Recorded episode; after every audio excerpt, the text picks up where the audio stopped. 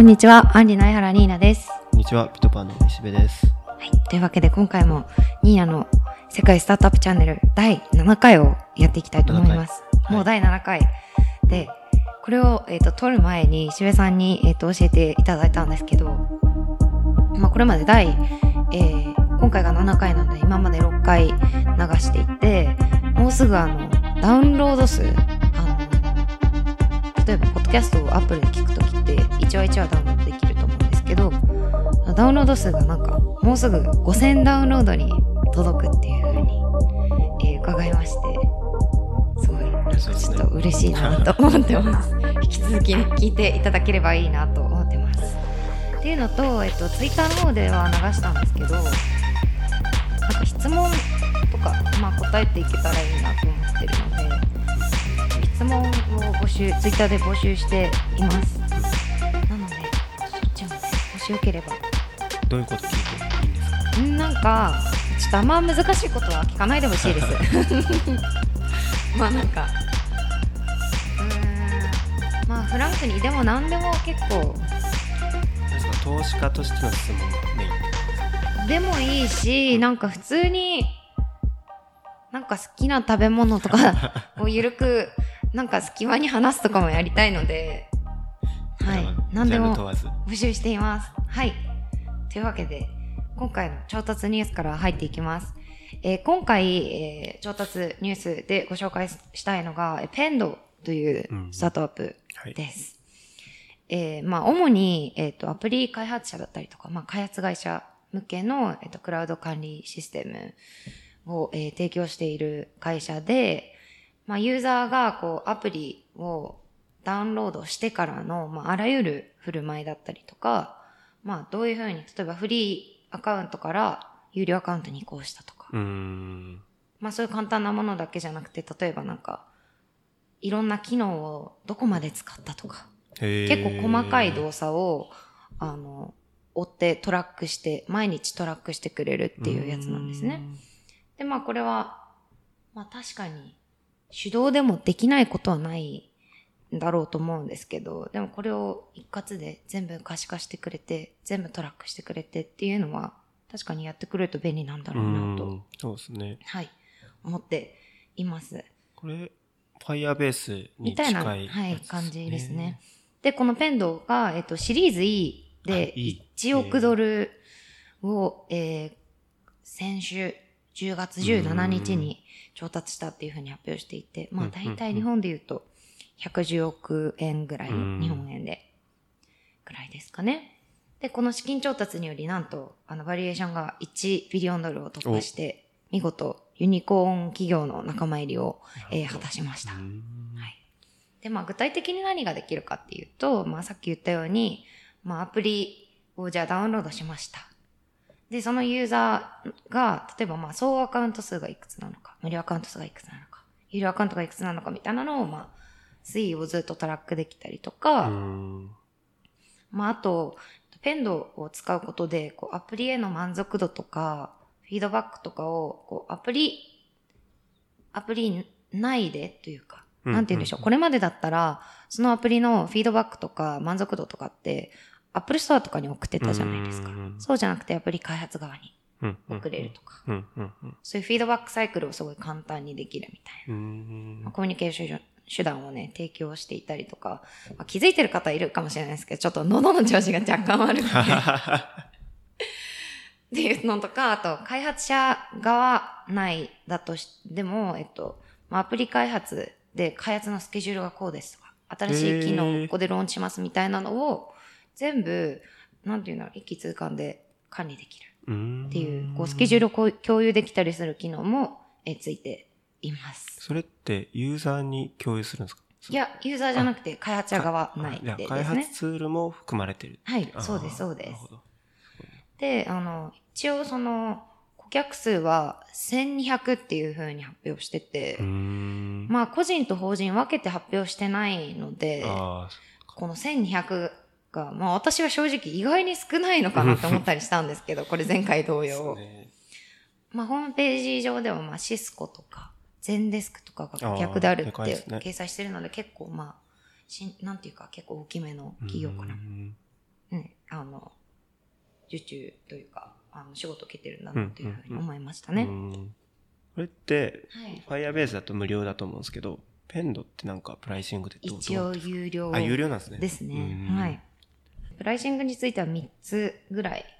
料金プランがあるみたい。でも申し込んだら、それこそ大体のそのなんか見積もりみたいなのが来るみたいですね。うん。はい。で、なんか、それこそさっきあの質問箱を募集しますって、これ取る直前に投げたら1個質問が来て。最近の US の SARS のテーマを教えてほしいですって言われたんですけど、うん正直私 SARS はまあべ勉強中なので、そんなになんか網羅した上での感想ではないんですけど、一つそのなんていうか傾向としてあるなと思ってるのは、これはあの、それこそペンドの、えっと、共同創業者兼 CEO の方が言ってることなんですけど、まあこれまで、まあいろんな、あの、なんていうのこれまでいろんな市場が、まあ、オフラインからオンラインに来るみたいなのあったと思うんですけど、まあ、確かにそれ自体も、まあ、イノベーションではあったと思うんですけど、それだけじゃなくて、それを超えた、こう、デジタル上での経験みたいなものが、こう、デジタルにおける UX みたいなのが、あの、ここをどう改善するか、うん。ここをどう向上させていくかみたいなものが、こうビジネスで重要になってるっていうふうに言ってるんですね、その共同創業者の方が。なので、確かにそういう、なんて言うんでしょう。 digital experience みたいなのを向上させるためのサースみたいなのは結構出てきてるんじゃないかなというふうには思ってますね。へっていうのと、まあなんで私がペンドを取り上げたか、これなんかちょっと気づいてる方がもしかしたらいるかもしれないなと思ってるんですけーど、おあの、なんとですね、このペンドが、あの、ノースカロライナ州ローリーっていうところ初の企業なんですね。で、私がノースカロライナに結構4年ちょっとぐらい住んでたんですよ。だからすごいひいき目に見ていて、第二の故郷だなと思いながら、私はローリーし、ローリーには住んでなかったんですけど、ノースカロライナ州、ローリー、ノースカロライナ州の州都で。素敵な、えー都市です。あんまスタートアップとかないんですか？この、この辺りは。いや、あるにはあるんですけあーなど、それこそ、まあ、東海岸のちょうど真ん中ぐらいにある州で、そうですね。あとは、よく言われるのが、まあ、ノースカロライナ何があんのみたいな。すごい言われるんですけど、まあ、ペプシコーラ、ペプシはいはいはいができたの、ノースカロライナど。だし、あの、クリスピークリームドーナツ1号店ノースカロライナだし、うん あとあの、バスケのマイケル・ジョーダンって選手いるじゃないですか。かの有名な。うん彼の出身校は、ノースカロライナ大学、チャペルヒル校なんで、私はすごい自信を持って、ノースカロライナをこれからも押していきたいなと思ってます。はい。ノースカロライナは意外にも、あの、ニューヨークに次ぐ第二の金融都市であるシャーロットっていうところがあるんです。これもノースカロライナにあったりするので、意外に。ね、あの、言わずと知れた。いい州。はい。というわけで、次のトピックに移っていきたいと思います。はい。え今回の、えーとメイントピックなんですけど、えー数日前、先週の木曜日ぐらいかな。木曜日ぐらいに、あの、アンドリーセン・ホロウィッツの、えー共同創業者であるベン・ホロウィッツさんが新しいブログポストを、えー出しているんですね。で、えっ、と、まあ彼は、まあ、アンドリーセン・ホロウィッツの共同創業者でありながら言わずと知れた、あの、ハードシングスってはいはい。有名な。有名な、あの本の著者でもあります。で、彼が多分なんですけど、今月末、10月29日に新しい著書、なんか、What You Do is Who You Are みたいな本を出すんですけど、まあその本の出版に向けたムーブの一つなのかもしれないなと思っています。まあとはいえ内容はまだね、出版されてないので。なんか、副題として、その本の How to Create Your Business Culture ってついてるので、多分会社とか企業のカルチャーについての本なんだろうなというう、あの、推測はあるんですけど。うんまあこれは推測に過ぎないですね。まあ一応 Amazon とかではもうまあ予約とかもできたりとか、うんあと、アマゾン上の説明では、まあ、これまで例えば歴史の教えだったりとか、まあ今の組織における慣習みたいなものが教えてくれる、その、なんて言うんでしょう、レッスンみたいうんなものと、まあ会社をえ率いる人たちがどんな風に、まあいい時も苦しい時も切り抜けていくのかっていうアドバイスをこう混ぜたような本だっていう風に説明しているので、うんうんまあちょっとぼやっとしてますけど、楽しみではありますね。はい。で、まあ早速内容に入っていくんですけど、うん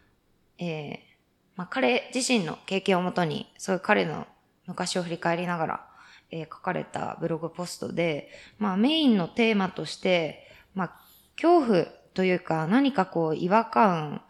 まあ会社を経営する上で違和感だったりとか、いうものがあった時に、まあ違和感があるってどうしてもそれ自身ちょっと恐怖になりうるじゃないですか。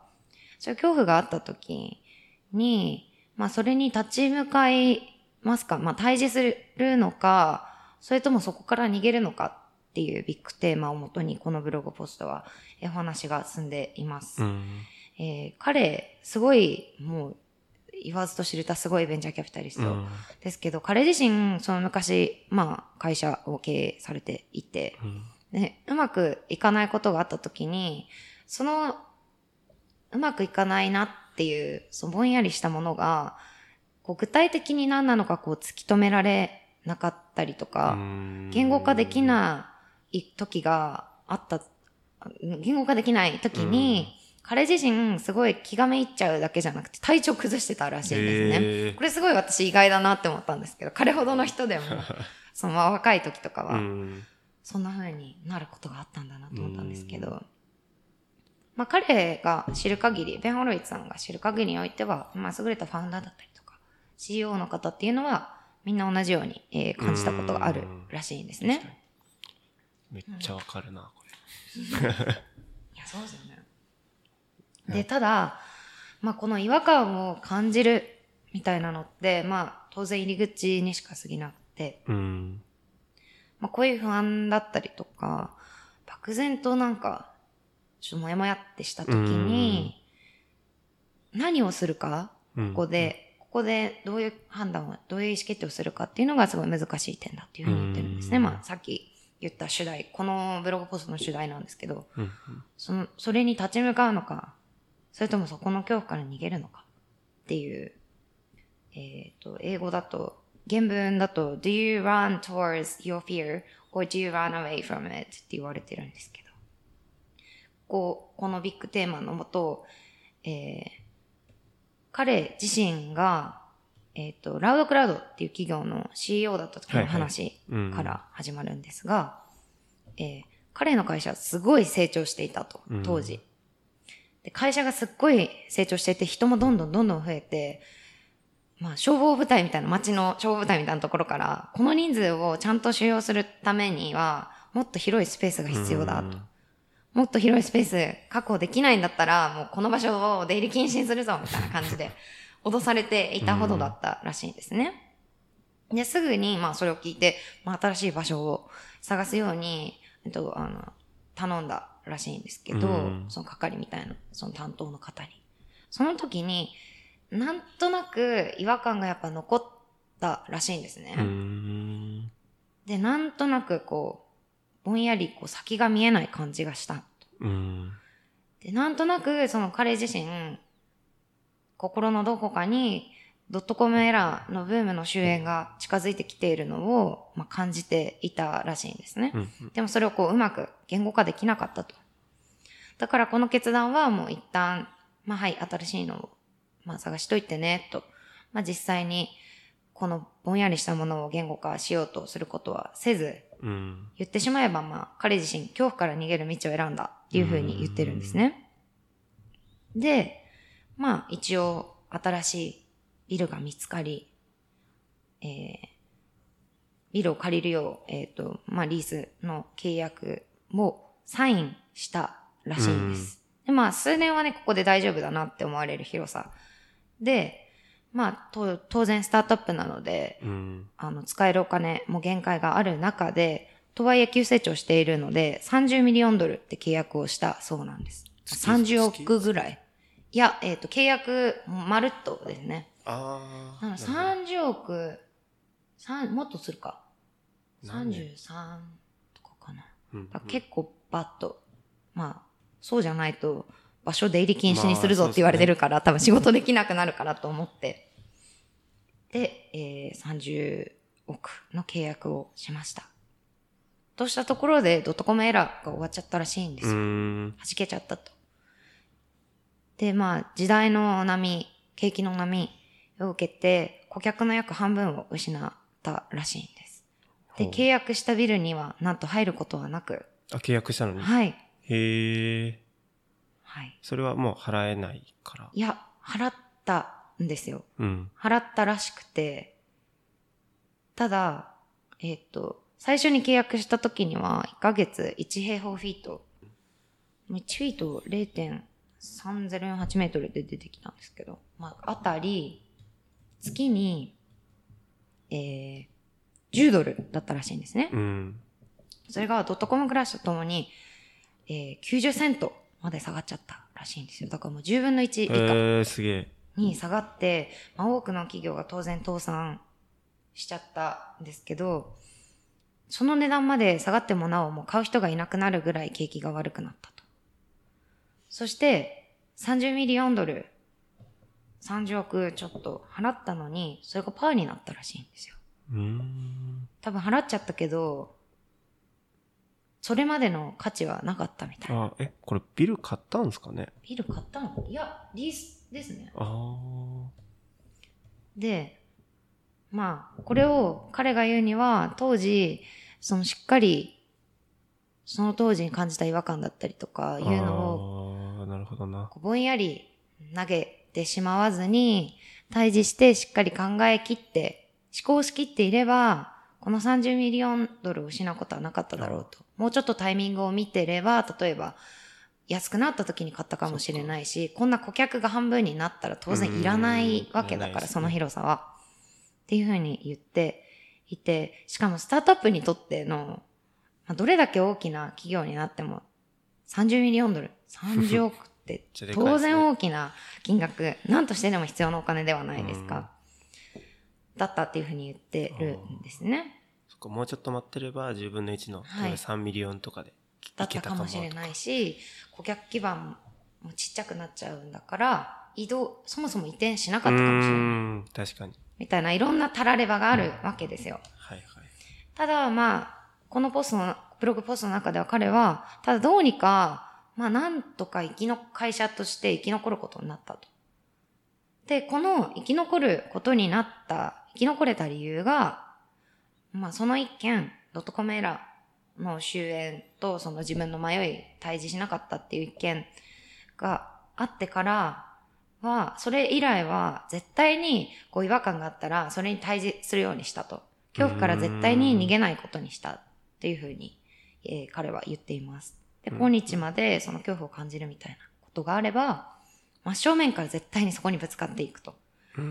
その恐怖が、まあ、なんか恐ろしいものであればあるほど、素早く、全速力で向かうっていうふうに言ってるんですね。なんかこれが、なんていうか、まあ、言うはやすしっていう感じですけど、これがなかなかね、できないうん。んだろうなとは思うし、私も違和感があると、ちょっと、まあ、後からでいいかなとかって思っちゃうことは当然あるし、そもそもその言語化するっていうのが結構カロリー高いうん。うん。あのタスクじゃないですか。うんなんかできないことも私自身すごい多いんですけど、うん。まあ彼ほどの人が言うんだから、まあ私もその違和感あったらちゃんと考えなきゃいけないしっていうのはすごい感じましたね。はい。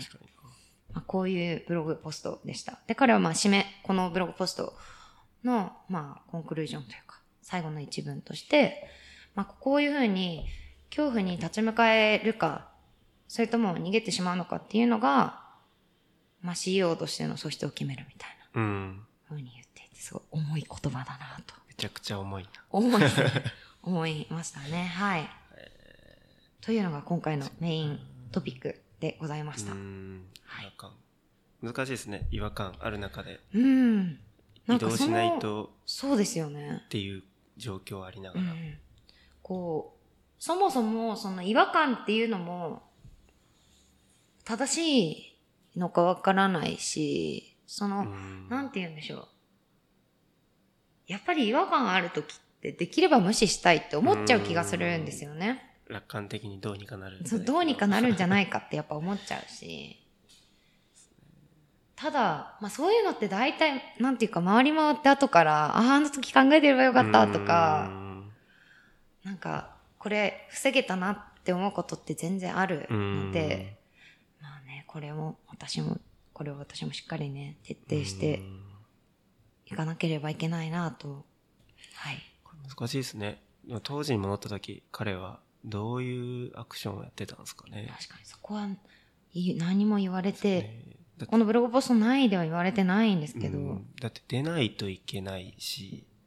うん。で、多分、一番安かったとことかなんですかね。うん。でも結構いい通りというか、うん、あ、だったみたいなんですけど、うんただまあこれだけ成長してたら、そんな偏僻な場所にうん作るのもあれだし、はい。そうなんですよ。というのがね、今回のメイントピックでした。勉強になりました。はい。すごい重かったので、質問コーナーに行きたいと思います。増えましたね、今回から。いやか一個すごいなんか、ベン・ホロウィッツとマーク・アンドリーセンどっちが好きですかとか来て、いや、どっちも好きです。どっちもすごい尊敬してます。はい。えー仲のいい起業家と投資家を教えてください。仲のいい起業家は、でも GMB に入ってる人たちはすごい仲良くうんて、うーん、そうですね。だから、GMB にいる人たちは私ほぼ仲いいって勝手に思って いるし、仲のいい投資家え、どうだろう？仲のいい？あんまりなんかこう、仲のいいっていう人は正直今あんまりいないかもしれない。投資家のなんか、尊敬してるっていう感じですね、皆さんのことを。投資家の交流会みたいないんですか？はありまあす、なるほど。はいただなんかすごい勉強になるって感じで、うん。私の中でのその仲いいっていう感じではないかもしれない。すごいこれ角が立ってたらどうしよう。悪い意味じゃないんですけど。はい。そんな感じですね。他にはちょっと質問をいろいろ募集するので、えーぜひ皆さん答えていただけあこ答えてじゃないな、えー質問を送っていただけたらいいなと思います。はい。というわけで今回はこんなところで。はい。はい、では皆さんまた来週も聞いてください、はい、ありがとうございました。バイバイ。